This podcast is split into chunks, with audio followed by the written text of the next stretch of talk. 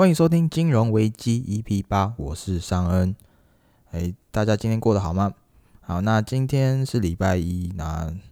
没办法，工作日嘛。那我最近的话，我会把金融危机改到礼拜一，因为我相信大家礼拜一都不会出去玩，所以回来到家里的时候就可以乖乖的听金融危机，顺便一起关心一下最近的股市，还有最近的金融还有财经新闻这样子。那最近呢，特斯拉呢？呃，前阵应该说是前阵子，其实，呃，美国那边已经公布了，就是特斯拉确定会进入列入了美国股市中的 S M P 五百指数。那一公布出来呢，特斯特斯拉整个飙涨，那原本从五百出头，整个涨到五百五左右，等于是说是之前的原本的两千，直接涨到了呃两千两百五、两千五这样子。不久的未来还是会到三千啊？虽然它现在的股价是非常高的。嗯，那大家其实是已经把现在的估值已经买成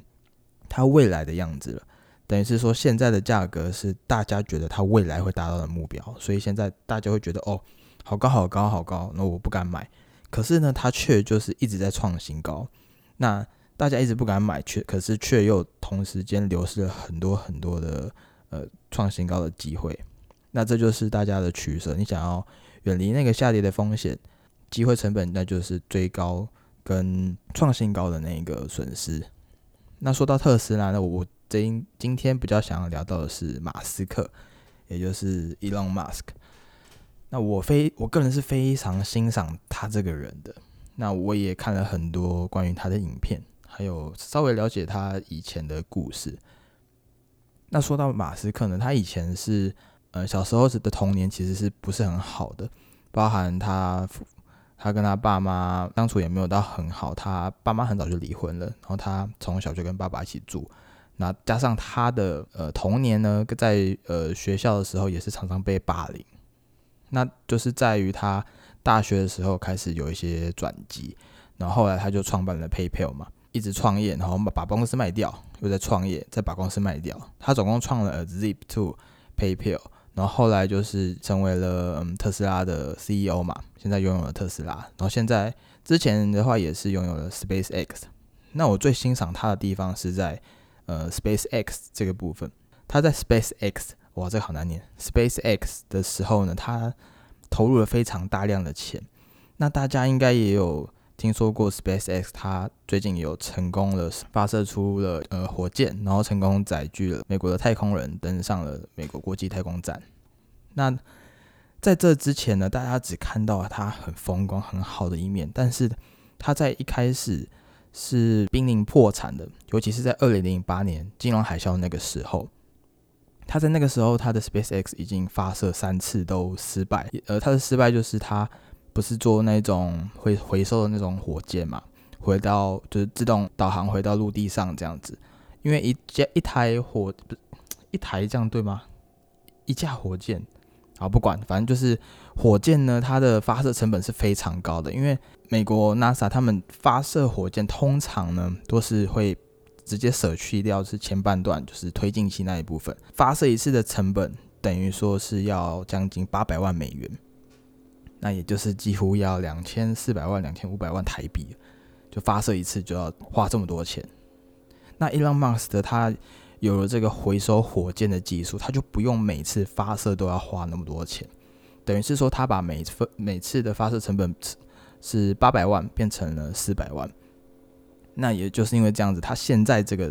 SpaceX 的估值非常非常高。大家可以去搜寻一下 Elon Musk 发射 SpaceX 成功的那一刹那，哇！我看了觉得超感动的，而且它整个自动导航，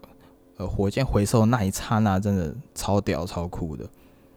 建议可以在，你可以直接在 YouTube 上面搜寻，哎，Elon Musk，呃，SpaceX，就会搜寻到那个纪录片。然后那个纪录片好像是从呃国家地理频道侧录拍摄的。那也不长，大概呃四五分钟就有了。那他的我最欣赏他的地方是他做嗯，他经营公司纯粹不是为了赚钱。那相信很多大家炒股票啊、买买卖股票投资啊、创立公司啊、创业，那大家都是为了赚钱。那赚钱的目的可能不是只有赚钱，他可能是为了让家人过好生活嘛。那可能是想要有达成自己想要的人生目标。但马斯克不一样，他想要的是对全世界改变全世界的事情。像之前的 PayPal 也是，他想要改变全世界嗯金融支付这方面，但是有很多很多法规的问题，还有各个国家政治间的问题，所以 PayPal 还没有办法到就是像他要的那个境界，然后他就把它卖给 eBay 了嘛。那像是呃 SpaceX 也是一样，他的目标就是要把人类送到火星上面建建立一个绿洲城，但是他就发现到，诶，如果你在你要发射到火箭上面上去的话。如果你的火箭射一次就要把它丢掉了，那谁会去搭火箭？就好像是你搭飞机一样，你坐飞机你坐一次了，那个飞机就要报废，这样子就不会有人搭飞机了。那火箭也是同理，它的目标就是把全人类送上去，所以他就是开始研发了这个火箭回收技术，让火箭可以重复的去使用，重复的反复去航行。那特斯拉也是一个道理，你有想过吗？就是你在火星上。你有办法开车吗？没有办法嘛，因为我们正常的嗯，石油的汽嗯，我们用汽油的汽车是需要引擎，然后要点燃燃油的，需要空气，需要排气的。但是你在你在火星上是没有空气的，你没有办法排气啊，那边是真空嘛。那这样子的话，你唯一的解法就是要用电动车，所以他才开始大力的去在特斯拉这一块，所以。他做的事情不完全都是为了赚钱，他的最终目标就是改变全世界，这就是我最欣赏的地方，所以才会有人说哦，他是呃真实版的钢铁人，就是他创造了很多很屌的创新突破的科技公司这样子。好，那我们今天直接进入主题吧。那我今天主题就是直接列了一个台湾房价掰了，但是这也不是最近的时事啦，这已经是嗯有一阵子的事情了。好，说实话，我就是找不到最近的一个很大的财经新闻，所以我就觉得，哎，不如来讲一下一直都在发生的事情好了。好，那我会讲这个呢，其实主要是，尤其是台湾的台北市还有台中啊这种大城市之间的房价已经涨到高到我们不敢去想了，可能甚至有些人还觉得啊，我就租租房子住一辈子算了。那我今天就是来探讨说，诶，那为什么房价会一直居高不下呢？那现在这个情况，为什么房价还是在往上？尤其是疫情的影响，怎么还是这样子？我这边就一一一个分析给你们听。好，那由于新冠的肺炎影响嘛，所以全球经济景气都下滑，可是台湾房价却一直涨。所以，然后我们大家觉得就哇了发，为什么房价还是一直涨？那我到底什么时候可以买房子？其实，在因为新冠肺炎疫情影响的情况下，你有没有发现很多国家都有开始做呃各种呃经济刺激政策？尤其是说，嗯，在全球就是开始大撒币嘛，疯狂撒钱，就是要触动那个经经济的景气循环，让金穷流动到市场。那你不知道什么叫把金钱流动到市场可以拯救经济的话，你可以搜寻我在我的 YouTube。可以看到一个振兴券的秘密，我在里面就讲解到为什么金钱的流通可以拯救这个市场。在里面的话，我是用一个小故事来形容，但是那个小故事你一听的话，你就马上融会贯通了。如果你你的智力、你的、你的、你的 IQ 有七十以上的话，一定可以的。在全球都在撒钱的时候，我们的利率都变低嘛，低利率还有 QE，它其实就是造成房价狂飙的关键。那为什么呢？那在未来啊，就是住房政策其实会变得更的重要。好，那你想哦，你现在借钱，你的利息变低了，那你做什么事情会绝对会去借钱？除了你刷信用卡以外，那当然一定就是买房子嘛，因为大家几乎都是贷款买房、买车，或者是说，嗯嗯，小想要信贷啊，或者是你想要借钱创业这一类的。但是大部分的不不是每个人都会创业嘛。那虽然很多人都会买车，但也不是每个人都会买那种需要贷款的车。有些人会选择平价的平民车来做代步工具。但是房子不一样，房子一间房子的定价就是非常高的，所以几乎每一个一般人，如果你是庶民的话，一定会是用贷款的方式。也不用说庶民啦，其实很多富人也会用贷款的方式来买房。为什么富人要用贷款？他不是可以一次付清吗？那你要想哦，富人。他贷款，贷款的利率，比如说只有百分之二、百分之三好了。那比如他买那一间是三千万，那如果你三千万你是用借来的，然后你只要还百分之二、百分之三，但是你如果投资的回报率是有呃稳定一点来说百分之五、百分之六呢？那你那你就赚了中间的百分之三的价差，整个是合法套利嘛？那你又可以持有你的房子，就是为什么有钱人那种呃富人也会选择借钱来买房子的原因。他就是要用他的投资回报来弥补他贷款里面的利息。好，那我就有点扯远了，那我会拉回到 Q E 政策跟低利率这边，那就无限的量化宽松嘛。那你借钱，你现在几乎是零利息了，所以你的房贷也会变得很低很低。你有没有发现，其实最近有很多的银行开始推出了什么四十年贷款，然后甚至很多的贷款都降低了，所以这会造成说，诶，大家就会觉得，诶，我现在还利息这么少，然后我又可以四十年贷款，虽然四十年贷款真的有点太久了，但确实会造成很多人因为这样子跑去买房子，他们会觉得，哦，这是一个非常难得的时机，因为也不是每不是每年都会有金融危机嘛，那这种低利率的时时机不是每次都有，所以就会造成很多人都去买房子。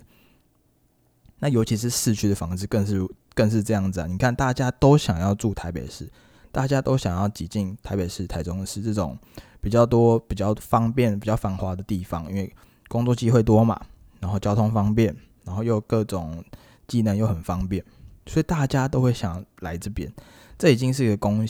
供需的关系了。那再加上政府的低利率，所以会造成说啊，那就算你疫情的影响来说好了，所以大家都有会想要趁这个时候买房子。那大家都要买房子的情况下，那当然房价当然会直接掰啦，直接往上升啊。你还要等呃政府的囤房税吗？个人是觉得别想了，因为你人家的囤房税，你达到的第一个就是那些官员那些政策，自己的土地、自己的房产。因为他们自己拥有的房产是非常多的，尤其是大集团的老板，他们是会尽可能去挡阻挡这一切的税率的。好，那除了房价以外，其实这个低利率的 QE 可以带动投资跟消费，还有经济啊。那也不是纯粹都是为了房价，那最直接的效果其实是让资产的价格上升。所以除了房价以外，股市也会上涨，因为你把钱撒到撒到市场上了嘛，那大家都想要。也不是大家都要花钱啊，有很多人也会想要投资啊，所以你的股市跟房市两边都会上涨，这就是很重要的原因是说，我们不要拥有的大量的现金在身上，你一定要把你的现金换成资产，不论是股市，不论是呃债券，或者是说呃房产或者是其他资产也好，你要放成你要换成的是资产，你这样在以后才会持续增值，你才不会被你的通货膨胀被。通货膨胀吃掉，因为你房价只会一直涨，人类的产能是会一直增加的。你永远的你的货币，你的物价一定会一直往上升的。只要你的经济是往上发展的话，你的物价绝对会是一直上涨的，上涨的。以今年的先进国家还有新兴国家的房市来看，其实呃房价其实其实已经开始出现了不少的涨幅，而且加上我们台湾，其实四月已经。没有在本土的感染的案例了嘛？都是连续零确诊两百两百多天，两百五十五天了。那在疫情爆发的疑虑解除的情况下，那大家就觉得哇，那台湾买房子没有问题啊，我就直接哦借钱然后买房啊。尤其是投资客也是狂买啊，因为这已经不像之前 SARS，SARS 是之前因为呃感染的蛮严重的嘛，很多人都有感染，所以那时候房价是呃整个暴跌。但是这次不一样啊，这次有宽松，然后加上疫情控制的又很好，然后加上大家都想要买房，所以这就造成就是呃需求大于供给嘛。这也就因为这样，台湾房价为什么会掰的原因。好，那我就讲数据给大家听。二手市场的现役房价指数呢，在 Q 三的房价年涨幅已经有到百分之六了，百分之六是很夸张，而且是年涨幅。如果它每年都是涨百分之六，哇，我看年轻人都不用买房了。如果你是像是比如说两千万的房子，你涨百分之六，那就是每年涨一百二十万。你每年我们一年有赚一百二十万都不确定了，然后他每年还给我涨一百二十万，所以说这个飙涨是一定会有的，只是政府一定要控制它的涨幅，一定要出想办法出各种政策。那这些东西也不是我们一般人是可以去控制的，但是我们自己要有一个观念，就是说你低利率。你的房价跟股市一定会涨。通常啊，美国或者是各个政府在呃景气回升的时候，它会慢慢的一点一点的把它的利率拉高，慢慢拉回来，才不会造成整个物价呃涨得太快，造成大家的薪水完全跟不上物价的状况。那今天的我们的主题就到这边啦。那今天讲的比较短，我也少讲比较多废话。其实今天我讲的几乎都是跟财经有关的东西，包含伊朗马斯克啊、特斯拉，还有这一次的房价跟 QE 政策。好，那今天就到这边啦，大家拜拜拜拜。